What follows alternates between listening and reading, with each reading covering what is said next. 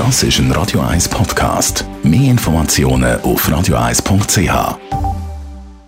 Von Energie 360 Grad. Nachhaltige Energie und Mobilitätslösungen für die Welt vom Morgen. Energie360.ch zum Gemüse anbauen braucht es nicht unbedingt einen Garten. Nein, das geht auch auf dem Balkon oder auf der Terrasse. Auch dort kann man mehrere Gemüsesorten problemlos anpflanzen, sagt Daniela Zwigart von der Umweltarena. Grundsätzlich ist der Anbau von Gemüse auf dem Balkon nicht schwieriger. Man muss auch schauen, dass sie genug Platz haben.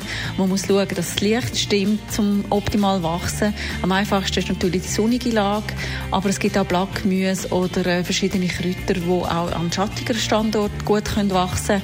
Aber Tomaten zum Beispiel, die braucht Sonne. Und auf dem Balkon äh, sehr gut gedeihen Gemüsesorten wie Peperoni, Gurken, Radiesli, verschiedene Salate, Herdöpfel oder Tomaten. Was braucht man denn für den Eigenanbau? Ideal dem Balkon sind größere Töpfe, beispielsweise aus Ton oder auch so Balkonkästen, wo man kleinere Salate, Radiesli oder Peterli und so Sachen kann pflanzen. Für Tomaten oder Herdöpfel ist es besser, wenn die einen eigenen Topf haben. Und dann muss man bei der Erde darauf schauen, dass die genug Nährstoffe drin haben für die Pflanzen, und zwar über die ganze Zeit, wo sie wachsen.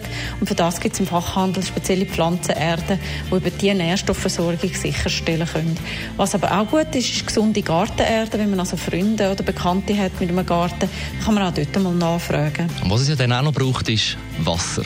Natürlich muss man auch dort schauen, was denn der Wasserbedarf ist von dieser Pflanze. Der kann sehr unterschiedlich sein.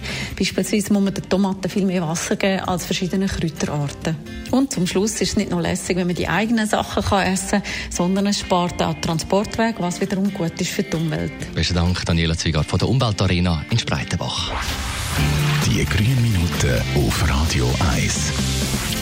Flashdance und im Anschluss Zusammenfassung vom heutigen Morgen. Das ist ein Radio 1 Podcast. Mehr Informationen auf radio1.ch.